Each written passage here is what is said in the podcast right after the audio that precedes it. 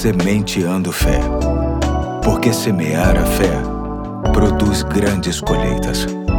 Olá, hoje é terça-feira, dia 28 de novembro de 2023. Aqui é o pastor Eduardo. E lendo o texto de Eclesiastes 4, de 9 a 12, pensei em trazer mais uma semana de reflexões, ainda com o tema É Melhor. Ouça e veja se não faz sentido. O texto de hoje é Eclesiastes 4:9, que diz assim: É melhor ter companhia do que estar sozinho, porque maior é a recompensa do trabalho de duas pessoas. Hoje quero pensar apenas na primeira parte do versículo que diz: É melhor ter companhia do que estar sozinho. É bom pensar nisso com base em duas vertentes, humana e espiritual. Na humana, a palavra de Deus tem toda a razão por conta de uma das características bem inerentes a todo ser humano, já que, desde a nossa concepção, no ventre da mãe, estamos em sua companhia, sendo formados e alimentados. Depois do nascimento, a tese se firma ainda mais. É melhor ter a companhia da mãe e do pai do que estar sozinho,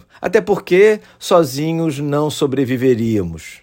E assim a vida vai se formatando em nossa caminhada, cada vez mais aprendendo que ter alguém ao nosso lado é fundamental para que algumas coisas significativas aconteçam. Não podemos abrir mão disso. Na vertente espiritual, o quadro não muda muito. Sempre será melhor ter a companhia de Deus do que viver sem Ele. Infelizmente, muita gente opta por viver sem Deus, sozinhos, sem amparo e proteção, mas até para esta relação o texto bíblico se mostra verdadeiro. A semente de fé de hoje deseja fortalecer a nossa necessidade de, mesmo com todos os desafios, sobretudo pelo fato de sermos diferentes, que precisamos uns dos outros. Se você dispensou a boa companhia de alguém por qualquer motivo, entenda que estar sozinho, por mais que se justifique, te deixará em desfalque. Mais ainda, é preciso fortalecer a nossa necessidade da companhia de Deus para tudo. Decisões, direções, respostas e sentimentos. Uma coisa é certa: toda influência da companhia de Deus sempre será positiva,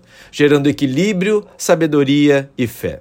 Ore a Deus por isso. Peça que o Senhor te ajude a valorizar as boas companhias que você tem. Peça que Ele tire de você qualquer desejo de solidão que seja resultado do rompimento dos relacionamentos com as pessoas. Peça a Deus que te ajude a buscar a companhia dEle, a sentir prazer em ter o Senhor sempre em sua caminhada nesta terra. Que aproveitemos ao máximo a boa dica que a palavra de Deus nos traz neste dia. Hoje eu fico por aqui, que o Senhor te abençoe e até amanhã, se Deus quiser.